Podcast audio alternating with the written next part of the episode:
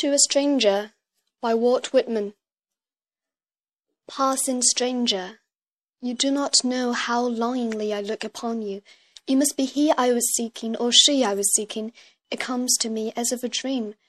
I have somewhere surely lived a life of joy with you, always recalled as we flit by each other, fluid, affectionate, chaste, matured.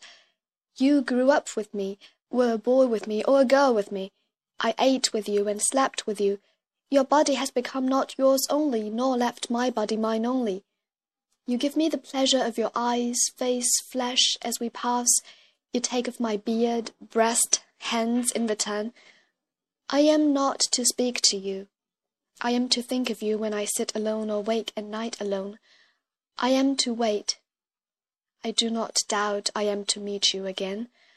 I am to see to it that I do not lose you.